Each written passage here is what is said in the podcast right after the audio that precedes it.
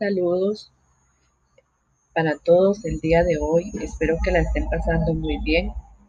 A continuación se presentarán algunas preguntas de su interés que, pueden servir de mucho en el ámbito de la educación. Y para ello vamos a empezar formulando la primera pregunta. ¿En qué consiste la transformación educativa planteada por el MEP?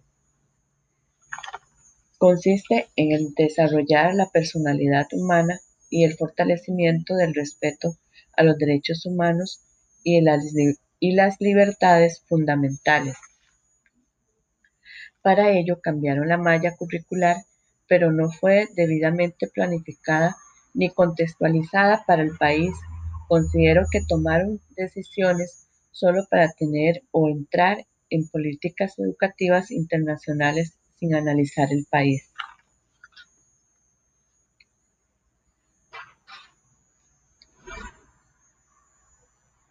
La segunda pregunta. Considero que los docentes de este país están preparados para aplicar la nueva propuesta curricular. ¿Por qué? Pienso que no, ya que por mucho estudio o capacitación que posea una persona, no lo es todo. Se aprende cuando se ponga en práctica o cuando se llega a las aulas y se interactúe con los estudiantes. En este caso, el docente costarricense, fácil de moldear y de capacitar, sin embargo el gobierno ha sido negligente con implementar cambios sin preparar a los docentes. La número 3. Considero que estoy preparado para aplicar la propuesta curricular. No lo estoy, ya que necesito de más capacitación para poder trabajar dichos temas.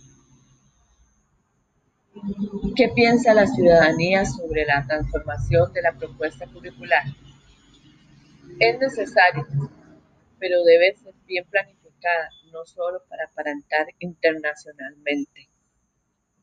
¿Qué recomendaciones concretas daría para implementar esta transformación?